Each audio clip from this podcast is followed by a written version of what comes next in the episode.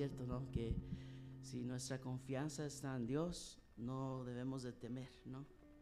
Aunque venga lo que venga, nuestra confianza es que Él es fiel y Él es la roca firme y en Él, si estamos en Él, no debemos de tener temor. No quiere decir que no vamos a tener noches que no dormimos porque tenemos miedo de verdad, pero sí es que en Él encontramos paz. Oh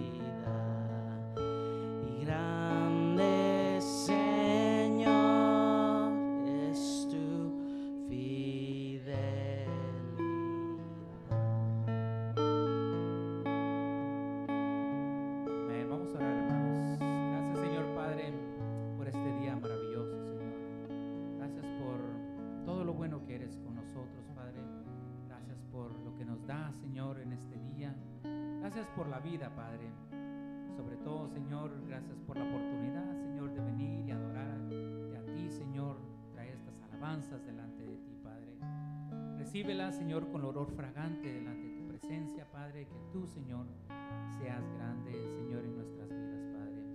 Te entregamos nuestro cuerpo, nuestra mente, Señor, para tu servicio, Señor, y bendice al pastor. Bendice la meditación de esta mañana, Padre. Que llegue a nuestros corazones, Padre, que llegue a, a, eso profundo, Señor. Y que sobre todo, Padre, lo podamos en práctica, Padre. Gracias, Señor, por tu amor y tu bondad. En el nombre de tu Jesucristo. Amén.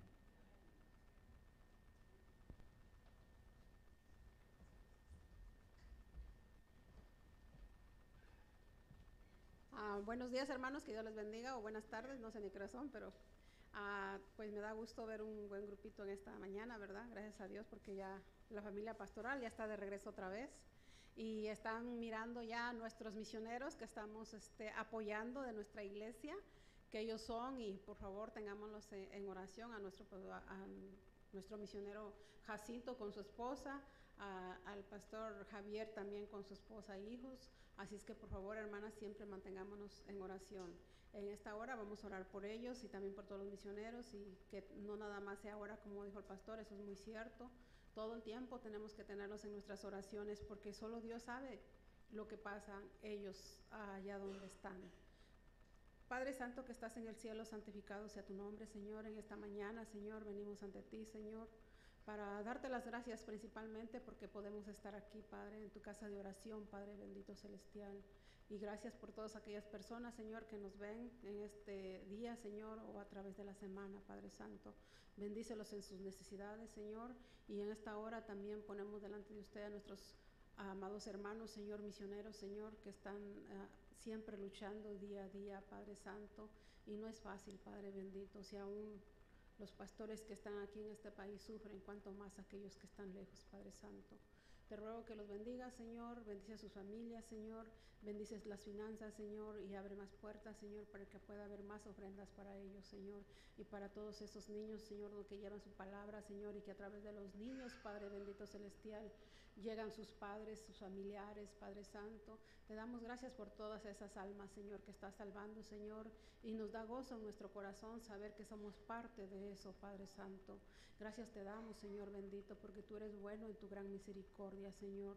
Sigue los bendiciendo, Señor, y sigue Señor, trayendo más almas, Señor. Gracias te doy por todas, Señor, y también por las almas que vas a traer aquí a la iglesia de Santana, Señor. También oramos, Padre Santo. Y te doy gracias, Señor, por los misioneros, también nuestros hermanos Rolando y su esposa, Padre Santo. Que, gracias, Señor, porque 60, 49 niños entregaron sus vidas a ti, Señor. Y sabemos que a través de ellos también sus padres van a llegar. Bendice a estos misioneros, Padre Santo, y gracias te doy por ellos, Señor, por siempre estar atentos, Señor, a las misiones, Padre bendito celestial. Gracias, Padre Santo, porque no es tan fácil, Señor bendito. Como seres humanos, Señor, es difícil, Padre Santo, pero gracias por poner ese amor, Señor, esa entrega, Señor, a las misiones, Padre Santísimo. Bendice a nuestro pastor, Señor, bendice a su familia, Señor. Gracias por él, Señor, porque él fue el que nos impulsó, Señor, a poder tener nuestros propios misioneros, Padre Santo. Te doy gracias, Señor, por él y por toda su familia. Gracias te doy en el nombre de Jesucristo. Amén. Buenos días, hermanos. Dios les bendiga. Un placer saludar.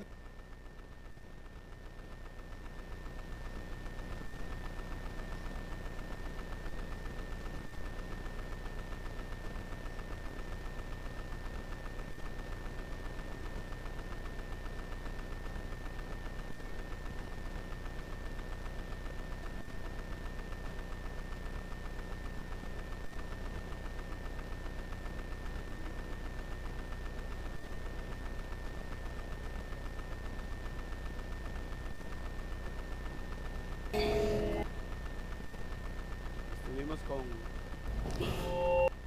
estuvimos, estuvimos con mi hijo Alex y con mi cuñado, el, el- el hermano de mi esposa, el que está aquí, es el pastor David Galdames, el pastor de la iglesia Berea en, en Mexicanos. Él nos llevó, a él lo ocupamos de guía para ir. eh, fuimos a hacer una gira misionera y yo tengo en mi convicción, hermanos, no lo enseño y no tienen que hacerlo ustedes, pero es de gran bendición. Siempre que usted no está en su iglesia, no agarre vacaciones del domingo. Busque un lugar donde congregarse, donde quiera que ande. Hay iglesias en todas partes del mundo. Entonces, donde quiera que esté el domingo, diga usted voy a apartar este momento para el Señor y voy ir a una iglesia. Solo fíjese que no sea una mezquita, ¿verdad? un salón del reino y entre, si es pentecostal no importa, pero vaya y adore al Señor. Es, importantísimo que cada domingo le dediquemos un tiempo al Señor. Y nosotros tenemos un tiempo que con mi esposa, al ir al Salvador, siempre visitamos misiones. Es parte de nuestra convicción, ir aprovechar y vamos para, para darnos una vuelta.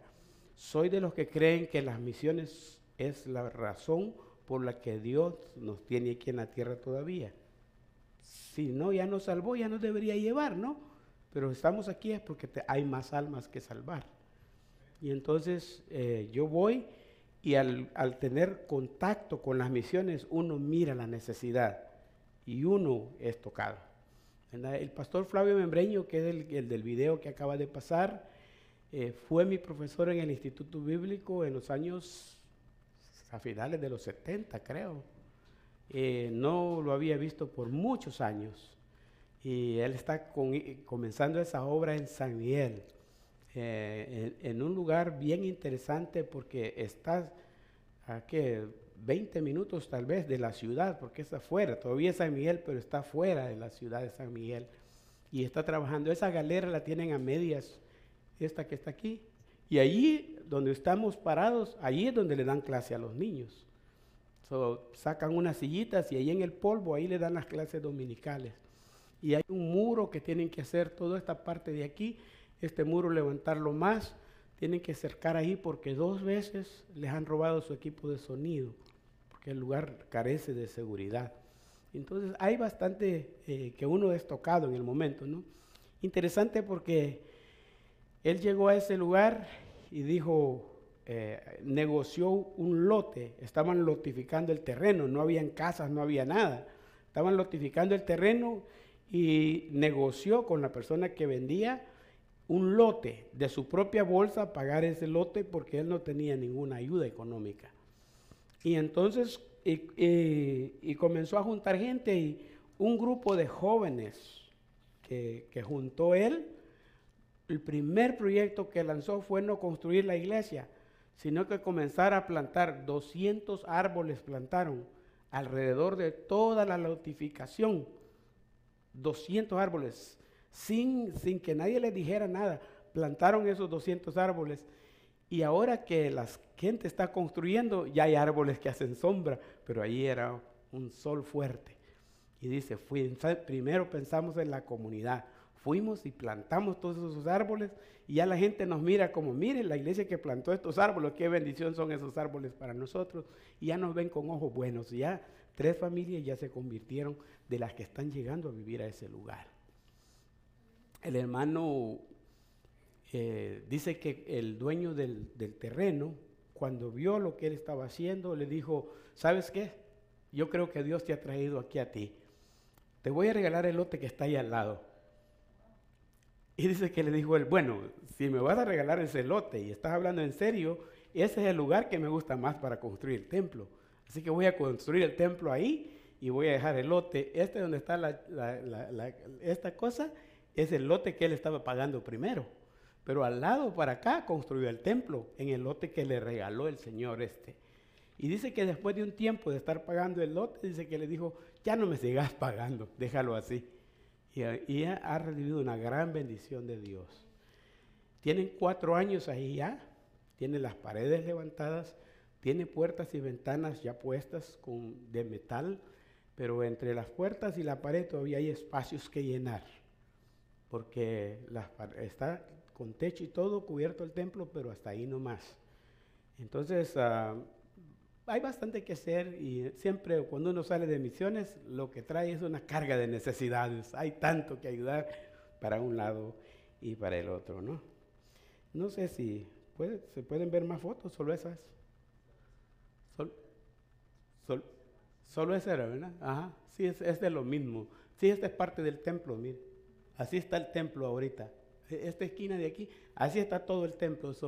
Entre las ventanas siempre hay hoyos y, todavía no está sellado completamente, pero, pero ya, ya está avanzado ese asunto. Así que eh, trajimos algunos videos, tal vez por ahí más adelantito les vamos a ir enseñando un poquito porque visitamos, eh, las, las visitas que hicimos fueron eh, tremendas. De San Miguel todavía caminamos como otras dos horas. Hicimos casi cinco horas de, de manejo.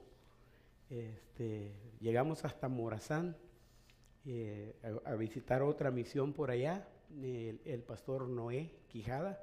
Él, él- este, tiene otra obra por allá y vamos a compartirles un video que también agarramos de él más adelante. Tenemos unos dos o tres videos todavía extra que vamos a compartirlos por poquitos, ¿verdad? Eh, eh, traten de entendernos que nosotros venimos motivados de las misiones y lo que traemos quisiéramos compartirlo con ustedes, ¿no? Piensen siempre en misiones, hermanos. Esa es la clave para recibir la bendición de Dios, ¿verdad? Y si un día, el otro año, yo ya tengo amenazado al hermano Albino, que el otro año me lo voy a llevar, digo ¿verdad? Lo voy a hacer salvadoreño por dos semanas. No. lo voy a, ya dije, el otro año nos vamos, vamos a ir a conocer esas misiones, ¿verdad? Personalmente. Y yo les digo El Salvador porque es mi país y para allá voy más, mm, con más seguridad, ¿verdad? Pero si un día me quieren invitar, a- nos vamos para donde sea, ¿verdad? Porque el asunto es conocer misiones. Pero más voy, en las vacaciones tienen que tener un poquito de misiones. Y servir al Señor, pues hay que servir al Señor, ¿verdad? Eh, tuvimos un fin de semana tremendo. Eh, el sábado prediqué en la celebración de los 100 años de mi tía y en la tarde, el domingo en la mañana prediqué en- entre eh, eh, emociones encontradas, voy a decir, porque prediqué en la iglesia que me crecí, que yo, donde yo nací, y ahí fuimos a predicar ese, el domingo. Qué tremendo, porque lo primero que me di cuenta es que el púlpito está bien pequeñito, se encogió el púlpito, dije yo, ¿verdad? Pero no, porque yo comencé a dirigir la alabanza al lado del púlpito, porque no me veían, ¿verdad? Entonces yo era un niño de siete años dirigiendo la alabanza, y, y claro, el púlpito era bien enorme, ¿no? Y ahora me di cuenta que no, que está bien chiquito, no era tan grande como pensaba. Y ese mismo domingo por la tarde estuvimos predicando en, en una iglesia en Tahuilapa, Cantón Tahuilapa, así se llama. Y estuvimos, en, en- esto es como un testimonio, por eso lo cuento, porque en el grupo de oración de los martes hemos estado orando por Betty Monterrosa. Ella sufre de cáncer en el páncreas. Y la oración era que por lo menos se salvara el 10% del páncreas en la operación. Y el resultado fue que se salvó el 25% del páncreas. Y la hermana está con su pelito ya crecido otra vez, después de una serie de tratamientos que ustedes ya conocen. Y ella de su corazón dijo, hasta aquí estoy bien y quiero aprovechar este tiempo de salud que tengo para tener un culto de acción de gracias. Y juntó la gente y dio su testimonio ahí. ¿Y quién cree que fue el invitado a predicar? Pues fui yo. Entonces estuve predicando ahí en ese culto de acción de gracias de la hermana Betty. Y que creo que de ella también grabamos un, un pequeño video que lo vamos a compartir. El privilegio, le dije a Ale, va a ser para los hermanos del martes primero, ¿verdad? porque ellos son los que han estado orando por ella. Pero el próximo domingo lo vamos a compartir aquí con ustedes también. Así que ah, ahí traemos eso también, un, testimonio grande. Y la hermana dice en su testimonio, sé que hasta aquí estoy. ¿Qué quiere Dios de aquí en adelante? Que si el cáncer va a aparecer y que si siempre me voy a morir, no importa, pero ahorita estoy bien y voy a darle gracias a Dios por eso. Tremendo testimonio que tuvimos ahí. Así que compartimos un poco ahí, ¿verdad? Con- eh, complementé lo que era vacaciones con ministerio también. Gracias hermanas por sus oraciones. Eh, recibimos eh, de todo un poquito, desde una tremenda alegría hasta regresar a casa con el COVID. ¿no? Entonces, un poco bastante extremo, ¿no?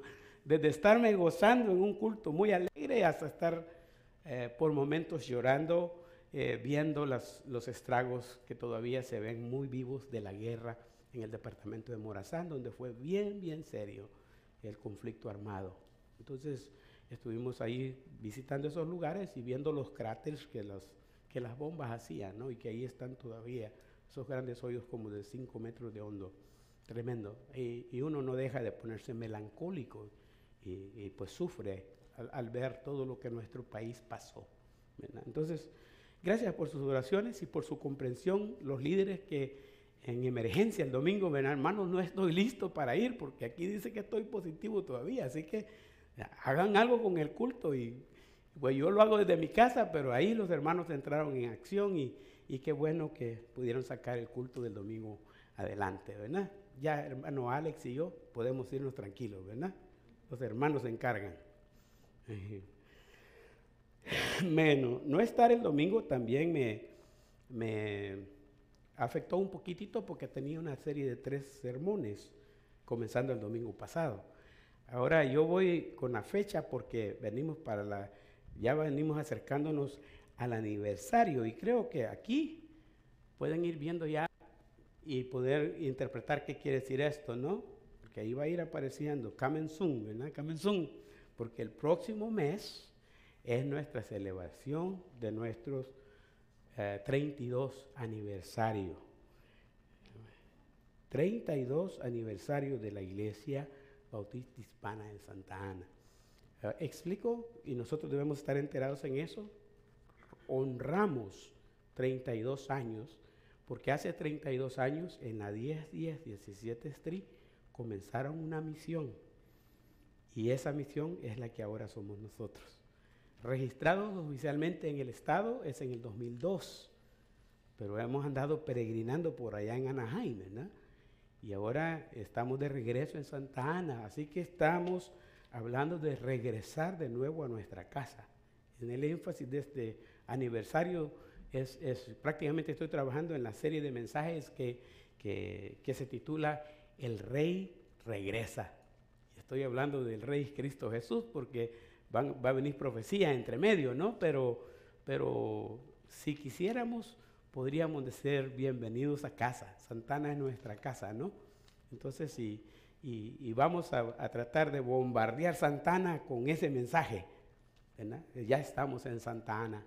¿verdad? IPSA 32 va a ir apareciéndoles por ahí un poquitito y, y, gracias a los hermanos y hermanas que ya están trabajando en ese aniversario, ¿no? Que va a ser algo tremendo, me imagino, ¿verdad? Entonces, como estoy trabajando en esa serie ya para comenzarla en agosto, tengo dos domingos nomás para hablar sobre, sobre este tema. Nuestro Padre Nuestro. Así le llamé. Y tengo que comenzar diciéndoles a ustedes con honestidad que el Padre Nuestro yo me lo memoricé, me lo memoricé no por leerlo en la Biblia, sino por escucharlo en la Iglesia Católica. Nosotros teníamos en ese mismo lugar que les mencioné que nos crecimos, que, donde yo nací, a un lado de la plaza del lugar estaba la iglesia evangélica y del otro lado de la plaza la iglesia católica. La iglesia evangélica tenía parlante a la intemperie, le decíamos, las bocinas estaban en las cuatro dimensiones en el techo del templo y se oía a largos kilómetros de distancia todo lo que hacíamos. Usábamos el micrófono de esos pesados que se le dan en la cabeza uno, lo noquean, así de grandote, redondo, de los antiguos. Lo, lo, ponía viendo para acá para que agarrara la voz del predicador, pero para la alabanza lo ponían viendo para arriba y agarraba a toda la gente que estaba en la congregación. Si una mosca pasaba silbando por allá, se oía en el parlante. Ese micrófono era de largo alcance y escuchaba cualquier ruidito por el parlante. Así que Allí en ese parlante nosotros predicábamos todos los domingos. Se predicaba, se cantaba, se predicaba. Todos los cultos eran transmitidos así. Con el tiempo la Iglesia Católica hizo lo mismo y pusieron su propio parlante y pasaban todas las misas, al punto de que un tiempo eh, llegamos a la conclusión en la Iglesia Evangélica de ya no hacerlo, porque eran los mismos horarios y se oía una cosa muy rara, como que había una competencia ahí terrible y dijimos, no, no vamos a buscar pleitos y vamos a parar esto. Entonces se, paralizó. Pero lo que le quiero decir yo es que el Padre Nuestro me lo memoricé de tanto oírlo por el parlante de ellos. Padre Nuestro, Padre Nuestro. Y llegué al punto de que mi, mi cabeza, mi, mi, mi conciencia se cristalizó en cuanto al Padre Nuestro. Y aunque he leído la Biblia varias veces, cuando iba leyendo por ahí en los evangelios y llegaba al Padre Nuestro, ah, esto ya lo sé, y me lo saltaba. Y comenzaba a leer más adelante del Padre Nuestro. Si este de memoria lo sé desde niño, si esto ya me lo sé. Y entonces yo tengo que serle sincero que no le ponía cuidado al Padre Nuestro. Y un día pueden creer que pasé, bueno, un, tiempo cuando reaccioné y dijo, no, no, aquí hay mensaje escondido, tengo que descubrirlo, tengo que verlo. Y no solamente verlo como una competencia católica evangélica o como un algo de, eh, letanía, de estarlo repitiendo cada vez. Tengo que verlo como un abstracto, algo que por algo Dios lo puso ahí. Y pasé más de seis meses predicando una serie sobre el Padre Nuestro, imagínense todo lo que tenía escondido ahí que yo no lo había descubierto. No voy a pasar seis meses ahora, voy a tratar de hacerlo más conciso, eh, pero quiero compartir con ustedes algo que creo que es importantísimo para nosotros por la situación que pasamos como iglesia hoy día. Tenemos que aceptar, aceptarlo, que tenemos un grave problema de desobediencia a nuestro Dios y a su palabra. Nosotros no estamos orando. Y me incluyo en eso. No estamos orando.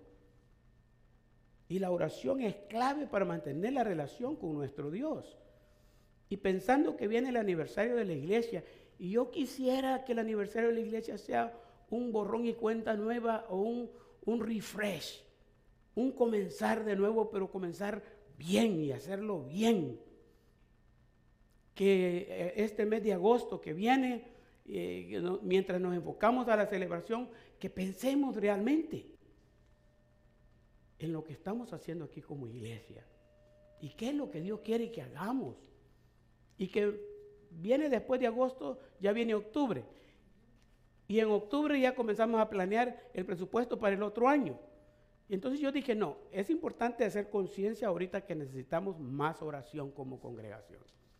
Y le aseguro incluso en las redes sociales que nos están viendo ahorita, cuando yo digo que voy a hablar de oración, quizás cancelen ya y no me, no me miren, porque la oración no atrae a la gente.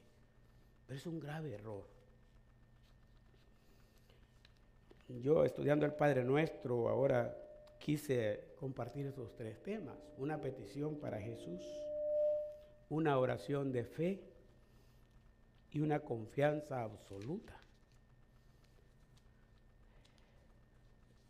En la iglesia donde yo crecí, Voy a seguirles hablando de eso. Cuatro o seis personas era el máximo que nos reuníamos para orar todos los lunes. lunes era el culto de oración. Cuatro o seis personas máximo orábamos los lunes, todos los lunes. Incluso llegaron algunos lunes que solamente estábamos mi papá y yo. Mi papá era el pastor y yo era el hijo del pastor. Y orábamos ahí. Y una vez incluso le dije a papá, papá, y si solo los dos vamos a orar, ¿por qué no oramos en la casa y nos evitamos esta gran caminada? Porque caminábamos un kilómetro bajo el agua, a veces en situaciones adversas, solo para ir a orar los dos. Y él dijo, no, la oración es importante hacerla en la iglesia, porque vamos a orar por la iglesia, por la congregación. Eh, estuve viendo despacio qué compartir con ustedes porque siento que como iglesia necesitamos orar. Y mi deseo sería que después de estos temas, especialmente mientras llegamos al, aniversario, no quiero decirles 40 días de oración, como Rick Warren lo hace, pero quisiera decirles, oren por nosotros, oremos por nosotros mismos como congregación, para que en este aniversario tengamos una, una celebración que verdaderamente honre a Dios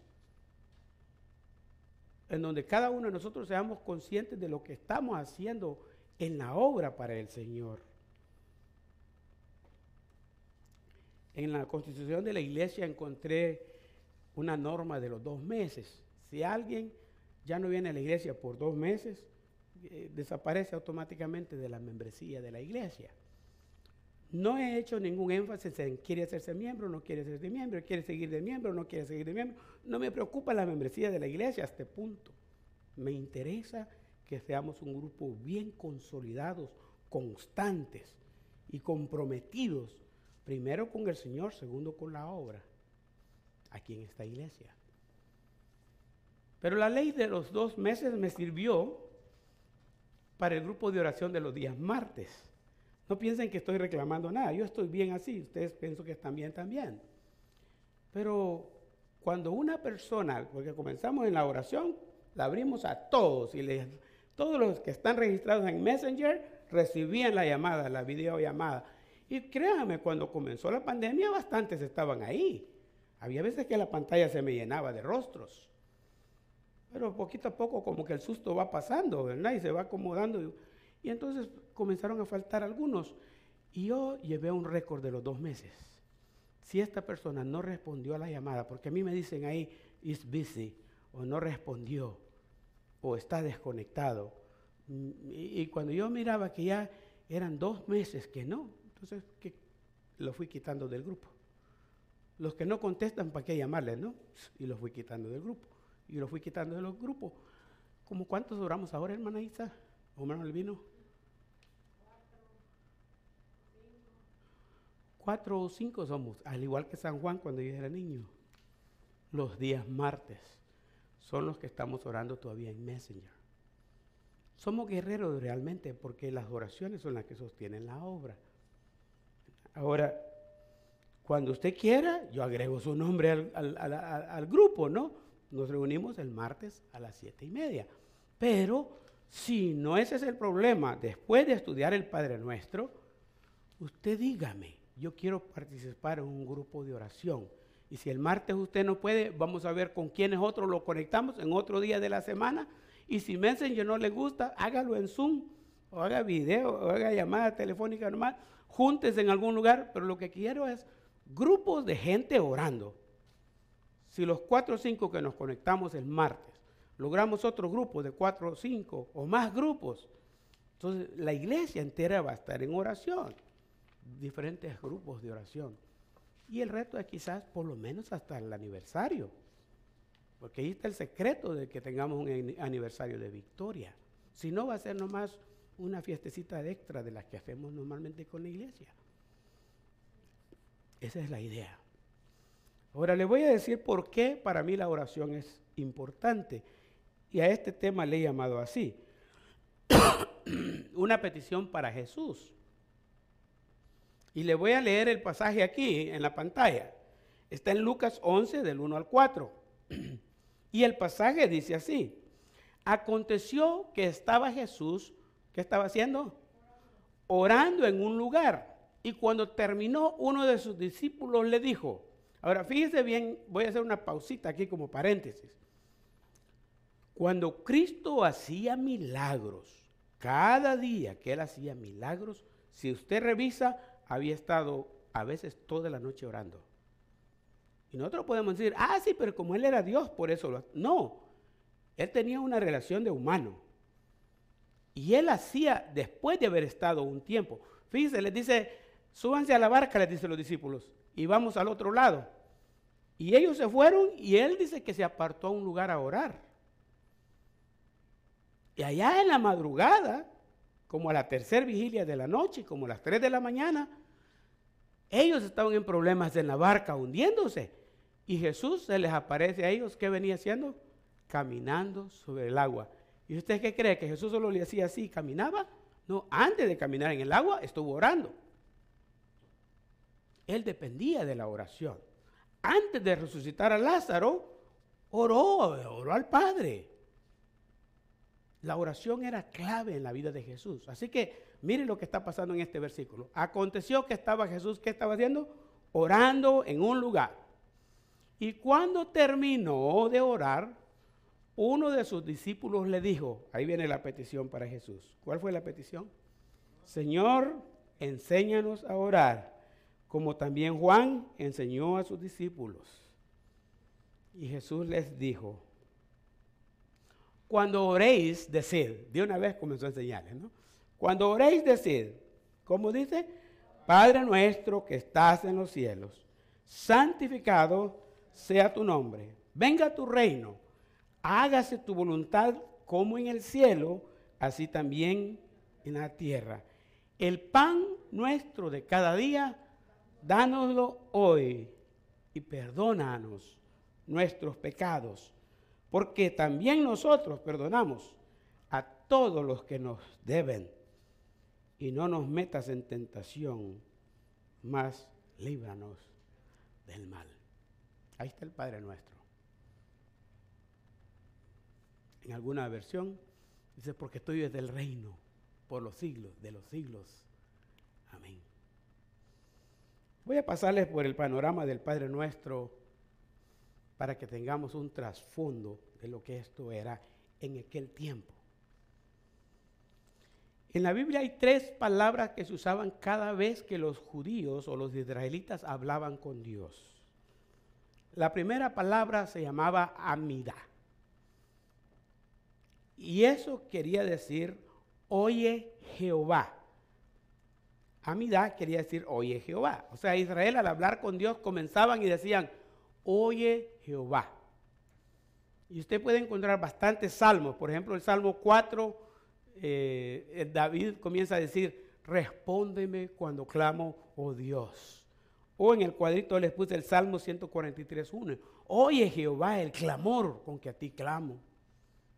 ese oye Jehová está hecho, eh, viene de la palabra original, amidad. Cuando ellos decían, oye Jehová, le iban a dar una lista de 18 peticiones que más adelante fueron cambiadas por 18 agradecimientos. Al punto que ahora los israelitas no le piden nada a Dios. Oiga bien, porque nosotros le pedimos todo a Dios.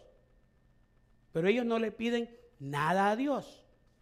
Cuando nosotros le pedimos a Dios, estamos centrados en una o dos cosas que ahorita necesitamos con urgencia. Pero cuando le damos gracias a Dios, le damos gracias a Dios por todito, todito lo que Él nos ha dado.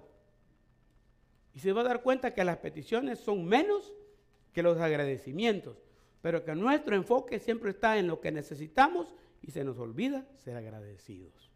Por eso es que ellos decidieron en un momento dado cambiar las peticiones por agradecimientos y algunos le llaman bendiciones por las bendiciones recibidas. La segunda palabra que usan es el Shema Israel.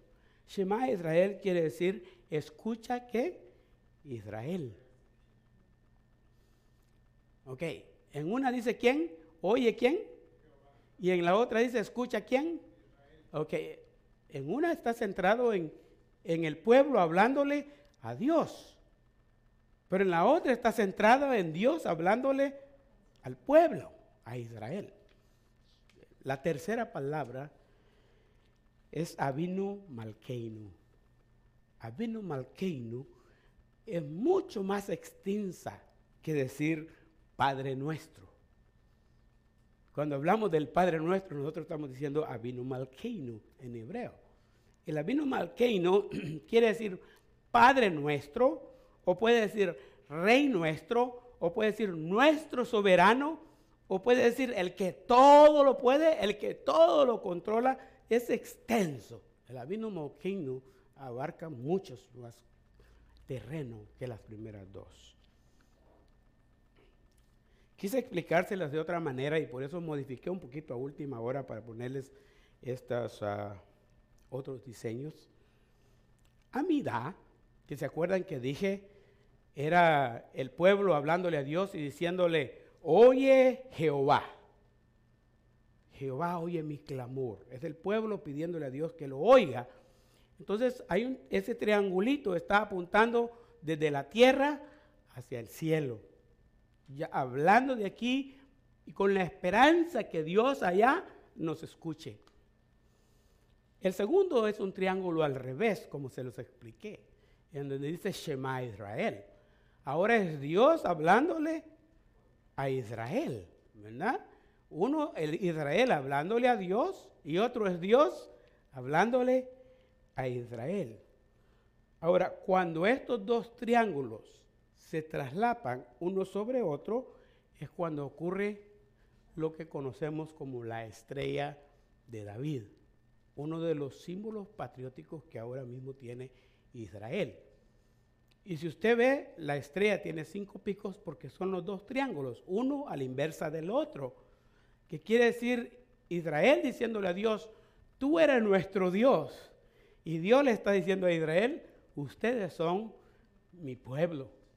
Y es el pacto, el pacto que Dios hizo con Israel.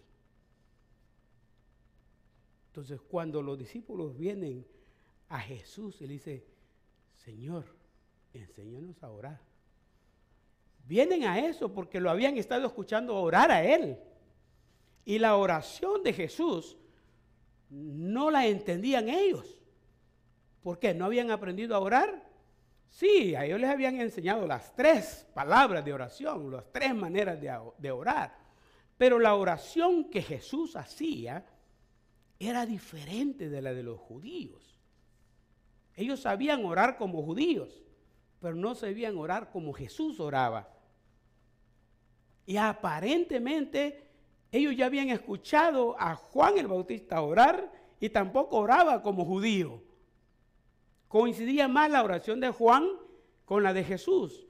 Pero en este tiempo habían dos ramos de discípulos, unos que eran seguidores de Juan el Bautista y otros que eran seguidores ya de Jesús. Incluso viene un momento donde le dicen a Juan, no te preocupa que aquí Jesús está agarrando más gente que tú. Y Juan les dijo, ahora es necesario que Él crezca y que yo mengüe. Y Juan despuésito fue puesto en la cárcel y decapitado y desapareció. Pero estando Juan en la cárcel antes de ser decapitado, mandó dos discípulos y fueron los discípulos donde Jesús y con el mensaje de, ¿eres tú el que ha de venir o esperaremos algún otro? Ya Juan lo había identificado como el Cordero de Dios, pero quería asegurarse que era Cristo. Porque si ese es Cristo, quiere decir que yo ya me voy a morir, porque viene para prepararle el camino a Él. ¿Mm? Entonces, los discípulos vienen aquí y le dice, Juan enseñó a sus discípulos a orar. Como verdaderos judíos, ellos aprendieron a orar desde niños, créanme. Cuando los israelitas cumplen 13 años, ya han aprendido todo lo de los judíos, o no les hacen su bar mitzvah, es una fiesta de mayor de edad, de mayoría de edad que les hacen.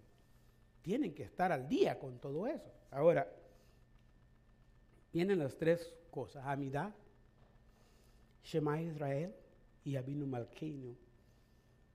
Cuando oraban los israelitos, oraban al Dios de Abraham. Y piensen por un momento en esto, al Dios de Abraham. Incluso hay, uno de los, hay un himno que se llama así, al Dios de Abraham lo Al Dios de Abraham, al Dios de Abraham. Abraham creció en un, en un lugar babilónico, zona de los caldeos. Ur de los caldeos era el nombre. Súper, súper idólatra tenían una cantidad de dioses, de más de 350 dioses. Y ahí creció Abraham en ese ambiente de idolatría, adorando más que un Dios. Hasta que un día se le apareció el verdadero Dios y le dijo, sal de tu tierra, de Ur de los Caldeos, y de tu parentela. Olvídate de los dioses que tiene esta tierra y olvídate de la enseñanza que te han dado tus generaciones pasadas sal de tu familia, sal de esta tierra y te vas a ir a la tierra que yo te mostraré. Y por eso se conoce a Abraham el padre de la fe, porque creyó en Dios y siguió a Dios sin saber a dónde iba. Ahora cuando los judíos decían el Dios de Abraham o al Dios de Abraham, no estaban hablando de un solo Dios, porque Abraham tenía un Dios diferente de todos los demás dioses. Entre todos los dioses, yo elijo orarle al Dios de Abraham. Eso es lo que decían. Pero no descartaban que hubieran más dioses. Oraban al Dios de un solo pueblo. Porque acuérdense del pacto, ustedes son mi pueblo. Tú eres nuestro Dios. Pacto. Una nación, un Dios. Toda la demás gente no importa. Eso es lo que importa, es que Israel es la nación de Dios. Y ellos oraban diciendo, créanme, hay, hay, oraciones interesantes entre, entre, los, entre los registros de historia, ¿no? ¿Sabe que una de las oraciones que hacían los judíos es, Dios, te doy gracias por haber nacido judío, por no ser gentil. Otra oración que daban los hombres decía, Dios, te doy gracias porque no me hiciste mujer. Habían tradiciones bastante tremendas, en, de generación en generación se pasaban. Entonces ellos oraban pensando en eso. Nosotros somos el pueblo escogido, nosotros somos los únicos de todo el mundo. Ahora puse la tercera parte, perdonen que todavía en la garganta tengo mis efectos, eh, tengo algunas cositas ahí que me aparecen. Jesús le escribió ahí, 100% judío, debe, orar, debe haber orado ¿qué? El Amidad, el Shema y el Avino Malkeino, porque era 100% judío. Creció y aprendió ese tipo de oraciones. Entonces él oraba al mismo Dios de Abraham. Pero ¿qué es la diferencia con Jesús? Él no creía que solo era para Israel ese Dios. Entonces combinaba al Dios de Abraham con el Dios de todas las naciones. ¿Mm? Y por eso es que usted lo va a ver, que no solo estuvo en los judíos, sino que fue a Tiro y Sidón. Estuvo en esas zonas alrededor de Israel, porque él no tenía planes solo de eso. Usted se va a dar cuenta que le era necesario pasar por Samaria, ¿de acuerdo que hablábamos de eso el otro día? ¿Por qué? Porque Samaria, aunque los judíos no los quisieran, Jesús no los iba a hacer a un lado. Él venía para todo el mundo. So, la oración de Jesús, que viene dirigida al Dios de Abraham, de repente dice, para todos los pueblos, no solo para Israel. Y eso no va con el pensamiento judío. Los judíos no lo creían así. ¿Qué es lo que hizo Jesús? Jesús hizo un nuevo Padre nuestro, combinando el Amidá, el Shema y el Avino Maiqueno, Maiqueno, Malqueino, en uno solo. Si aquellos decían, ahora es el Amidá, ahora es el este, ahora es el otro, Jesús lo que hacía cuando oraba era que hablaba, oraba en una sola oración. Una sola oración. Combinaba todo. Y al combinar todo, ampliaba el conocimiento, no solo a una nación, sino a todas. Y los discípulos, que eran discípulos de él, por eso, siendo ellos 100% judíos, estaban confundidos. Entonces, ¿cómo oramos? ¿Como nos han enseñado aquí o como tú estás orando? Porque este tipo de oraciones las sabemos de memoria desde niños. Pero la oración que tú tienes, no la hemos aprendido. Necesitamos que nos la enseñes. Y Jesús no recitaba el Padre Nuestro cada vez que oraba. Él no hacía eso. Él sumarizó la oración de él en esos puntos que están puestos en el Padre Nuestro. Y el Padre Nuestro vino a ser como un modelo de oración, un modelo de oración, no como una regla a repetir cada vez, como algunas veces se cree, ¿no? El interés de los discípulos por aprender a orar, es lo que quiero resaltar un poquito ahora, el interés de los discípulos por aprender a orar. Piensa en un momento, ¿era Jesús un buen predicador, sí o no? ¿Creen que predicaba mejor que cualquier predicador de la época, Jesús? ¿Sí o no? ¿Por qué los discípulos no le dijeron, Señor, enséñanos a ser buenos predicadores como tú? Para que cuando vayamos la gente se nos amontone. Que cuando hablemos, hablemos con sabiduría.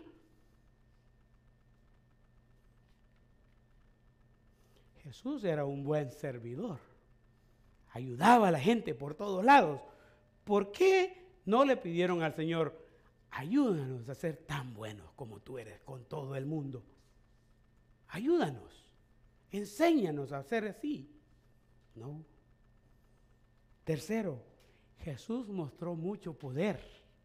El Evangelio de la Fe, ¿no? El movimiento de la fe, ¿no?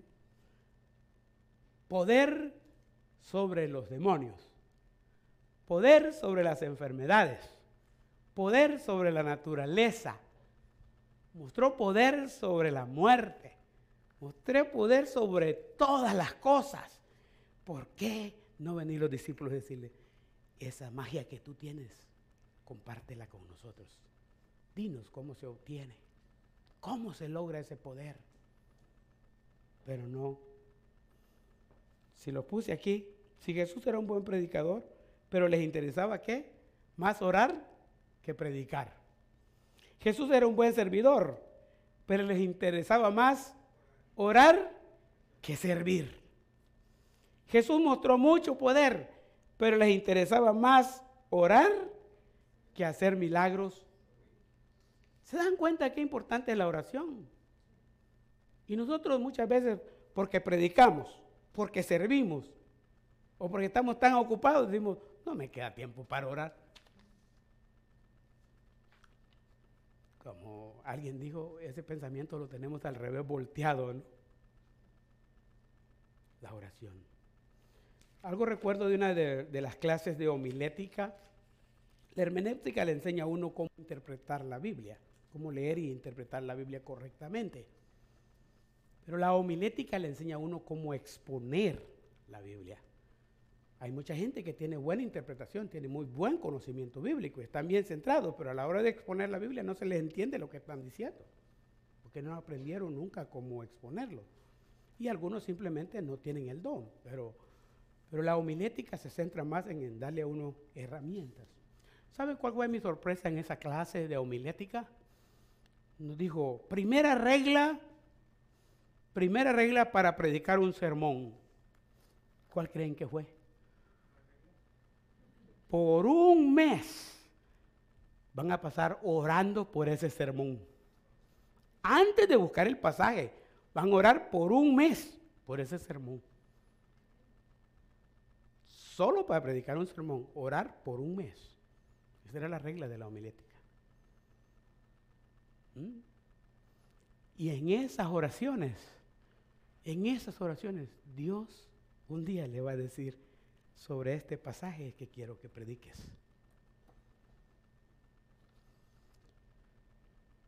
Se quedó muy atrás esa regla. Hoy día buscamos allá la carrerita y, y al final, ay Dios bendice este mensaje, ya estuvo. Preparar un sermón, todavía, todavía algunos están de acuerdo que toma entre 16 o 18 horas preparar un sermón. Y a veces se prepara para unos cuantos que vienen a la iglesia. Pero, pero hay que tener un tiempo. Lo interesante de esta clase de homilética es que lo primero que decía es, ore por un mes. ¿Mm? Ore por un mes. en un culto familiar que teníamos, este, los viernes la familia de mi esposa se juntan en la casa de mis suegros, que por cierto es nuestra casa, ¿no? Ahí se juntan y, todos los viernes toda la familia tiene un culto familiar ahí. Viene el pastor David, vienen todos los, casados ahí con sus hijos, vienen y, y tienen un culto familiar. Todos los viernes, todos los viernes.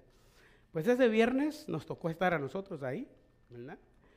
Y dice, dice mi cuñado, dice el pastor, dice, bueno, ahora le toca la lectura bíblica, le toca a Roxana, dice. Pero el que va a explicar el pasaje es el pastor Mario que está con nosotros Yo ni siquiera sabía qué iba a leer ella. Pero el que, va a que nos va a explicar el pasaje es él, dijo, ¿verdad? Ni me habían avisado nada. Así que de momento, ¿no? No le podía decir, mira, deme un mes para orar primero, ¿no? No había manera, tenía que exponerlo ahí mismo, ¿no? Pero es interesante, no es solo de hablar, se comienza con orar. Y por eso yo les he dicho ahorita cuando comencé, este tema me pegó a mí.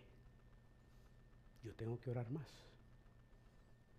Tengo que dedicarme más a la oración. Y lo ideal sería que ustedes también entraran en el jueguito y que oremos un poco más, ¿no? El nuevo Padre Nuestro para nosotros. Acuérdense que Jesús tomó el Padre Nuestro judío, el Amidá, el Shema y el Albino Malkeino los tomó y los hizo uno solo y los adaptó a un nuevo Padre nuestro, que es el que les dijo a los discípulos, y cuando oren, oren así, ¿verdad? ¿Qué le estaba diciendo? Olvídense de lo que aprendieron allá, que la tradición, que la costumbre, que la ley, dejen eso de un lado. Esta es la manera como ustedes deben de orar. Y Él trajo un nuevo Padre nuestro. Ahora, en este asunto del nuevo Padre nuestro que Jesús incorporó y que está ahí en la Biblia hoy, le dio la misma importancia, no le quitó la importancia a Israel, sino que igual que como Israel era importante en, las oraciones anteriores, igual lo es para la iglesia hoy. O sea, fíjese que si Israel tenía tres oraciones al día, los, musulmanes oran cinco veces al día, hoy día. Lo hacen así. Y es una ley. Y en las mezquitas de ellos tienen una llamada a la oración, que comienzan los parlantes a gritar. Y las, y las mezquitas están a cada dos cuadras. Y no se preocupan por hacer un gran templonote, templonote. No, lo que hacen son templitos bien pequeñitos, como esta casa así.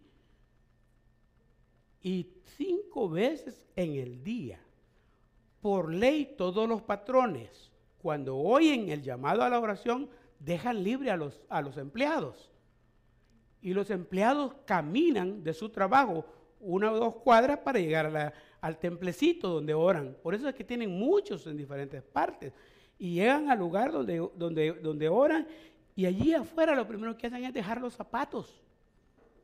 Porque el lugar que van a pisar es el lugar santo y entran y tienen su oración. Salen de regreso, se ponen sus zapatos y van a seguir trabajando. Todo el mundo igual, por ley. Tienen un asunto bien serio, lo agarran en serio. Los judíos han sido, eso, han sido así, siempre han sido así, bien en serio. La oración ha sido bien importante para ellos. La relación entre Dios e Israel dependía de eso, de qué tanto seguían al pie de la letra esos mandamientos. No ha cambiado nada de eso con la iglesia. Jesucristo puso el Padre nuestro y lo estableció para nosotros. Así que orar, yo podría decir que no es una opción, es una necesidad, así como nosotros tenemos la necesidad de respirar. Hablar con Dios es una, una necesidad. Es para mantener la relación con nuestro Padre. Acuérdese, este es el lema mío cuando yo entreno a un nuevo cristiano lo primero que tiene que saber es que usted comienza una nueva vida y en su nueva vida comienza una nueva relación con Dios. Y para que la relación con Dios eh, goce de comunión, la palabra más que comunión es comunicación. Tiene que ver comunicación entre usted y Dios todo el tiempo. Y la comunicación entre Dios y yo se da a través de la oración. Yo le digo, Padre, aquí estoy. Pero luego Dios me responde, porque si Él no me responde, entonces yo, la comunicación no se da. Tienen que ver las dos vías, ¿no? Entonces luego Dios me responde. ¿Cómo me responde Él? A través de su palabra. Así que hay dos cosas claves para el cristiano y su relación con Dios. Orarle a Dios, leer la palabra. Orar a Dios, leer la palabra. Orarle a Dios, leer la palabra. Mientras más hacemos eso, más comunicación tenemos con Dios, más comunión tenemos con Él, más éxito en las cosas que hacemos, porque sabemos exactamente lo que Dios quiere que hagamos. Entonces, debemos aprender a orar. Y no solo aprender a orar, sino hacerlo constantemente. Y cuando estoy diciendo aquí, estoy usando la palabra aprender a orar, no estoy diciendo que no sabemos orar. Porque esta es la otra cosa. Si orar en nuestro tiempo es simplemente hablar con Dios. Y yo admiro a la gente que de repente le tratan a Dios de usted. Le pedimos, Señor. Hablan de le pedimos. Y no miro diferente a los que no tratan de usted a Dios. Te pedimos, Señor, como que estoy dando una orden, ¿no? Le pido es como que, si usted quiere, ¿no? Pero si te pido ya es un asunto como que o me lo hace o me lo hace, ¿no? Mientras más luego mejor, ¿no? Entonces, es interesante, pero cada vez tenemos que mostrar nuestra propia personalidad mientras hablamos con Dios. En una ocasión estaba discutiendo sobre ese tema, tema y, llegamos al Abba Padre que está ahí en la Biblia. Y el Abba Padre simplemente quiere decir papito querido, papito querido, papito querido. no, no solo Padre nuestro, no, papito querido, ¿verdad? Y, bueno, hay gente que es lo que yo le llamo, pero no ofender a nadie, la palabra labiosa. ¿Saben que una, persona labiosa? Ay, te quiero, que, que, ya, que, y, solo es melas con las personas y, y, algunas veces yo me he llevado sustos con ellos porque cuando acuerdo uno le meten el cuchillo por la espalda y, el bla, bla, bla era más, más que todo bla, bla, bla, ¿verdad? Pues, Pero hay, hay gente que así es, es- su personalidad es, es- son bien así, bien expresivos, bien amables en, en la manera que... se- y, uno se siente hasta halagado de la manera como lo tratan a uno. Pero en el ambiente que yo me crié, créame, ya estaba grandecito aquí en Los Ángeles cuando a papá le di el primer abrazo. Nunca lo había abrazado yo a él. Y él a mí menos me abrazó ni de niño. Y cuando le di el abrazo a papá, le dije, papá, gusto de verlo. Y se me entiesó como que era una tabla así. Como que, ¿qué estás haciendo conmigo? No me toques, ¿no? Oh, ahora hasta se me acuesta aquí, pero costó un poquitito ablandar esa tabla, ¿no? Eh, es la manera como fuimos criados. Ahora, yo no soy meloso para tratar a nadie. De modo que si un día me ven orando con Dios, ay papito, ¿cómo te quiero que te adoro? Ustedes saben que no soy yo, ¿verdad? ¿Sí? ¿Se dan cuenta? No, ese no es él, este es un hipócrita que está orando. Porque yo no soy meloso. Pero usted hable con Dios como usted es.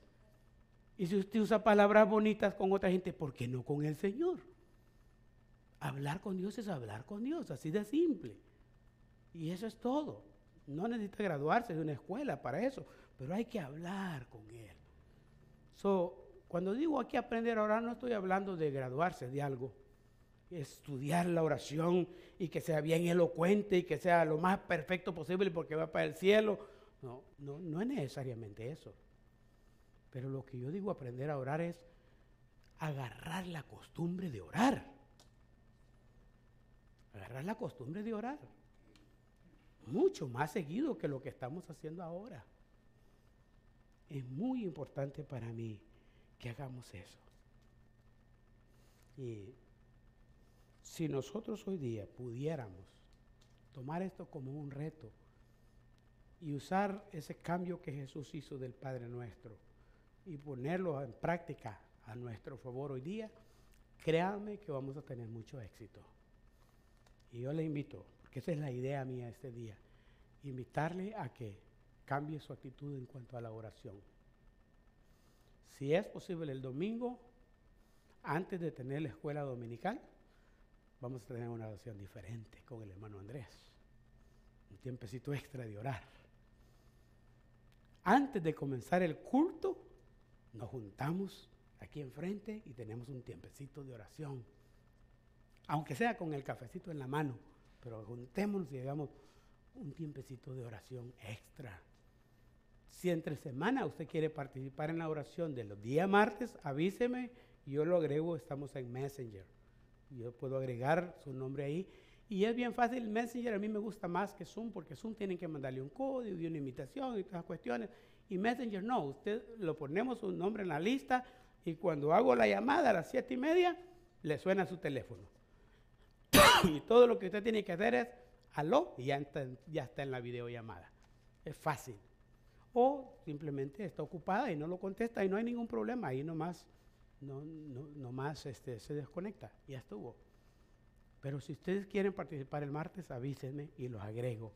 Y si ustedes no pueden el martes en la noche y tienen disponible otro día, el domingo yo voy a tener unas tarjetitas, unos index cards, para que nos organicemos. Y ahí anota usted qué día usted puede y a qué hora, y miremos quién más puede a esa misma hora y ese mismo día, y los conectamos, ¿verdad? Y hacemos más grupitos de oración. Eso es lo que yo quisiera para el próximo. Los dejo con ese pensamiento y voy a compartir un poco más el próximo domingo, ¿verdad? Pero este día tenemos, participamos en la, de la cena. El domingo no pudimos tener la cena del Señor ni el momento misionero, lo estamos haciendo ahora. Así que eh, la hermana Isa tiene los elementos de la, Santa Cena y vamos a, y vamos a compartirlos. Eh, mientras la hermana comparte los elementos, si gustan ponerse de pie y me ayudan a cantar este canto que siempre me gusta porque habla del poder de la sangre del Señor. Y, ayúdenme con, con mi garganta media chueca, ¿verdad? Ah, yo creo que páselos ahí de una vez, hermana. Sí. Agarre ahí. ¿Se acuerdan de ese? La sangre de Cristo tiene poder para deshacer lo malo de mi ser. La sangre de Cristo tiene poder para deshacer lo malo de mi ser. La sangre de mi buen Jesús, preciosa sangre carmesí que derramó en la cruz por mí, suficiente ha sido para mí. La sangre de mi buen Jesús, preciosa sangre carmesí que derramó en cruz por mí, suficiente ha sido para mí. La sangre del Señor Jesús ha sido suficiente para nosotros, hermanos. Abramos el papelito de encima y saquemos el pan. La pelita de arriba descubre el pan, acuérdense, y lo demás adentro descubre el fruto de la vid. Así que con el pan en las manos, eh, recordemos 1 Corintios 11, 23 al 25.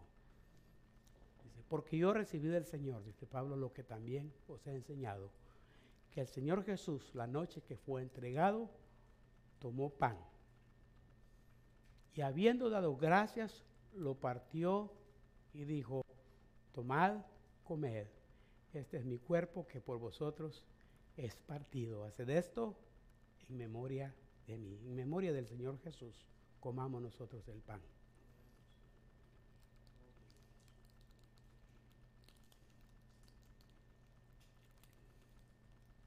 Luego dice el versículo 25. Asimismo tomó también la copa después de haber cenado, diciendo, esta copa es el nuevo pacto en mi sangre. Haced esto todas las veces que la bebiereis en memoria de mí, en memoria del Señor Jesús.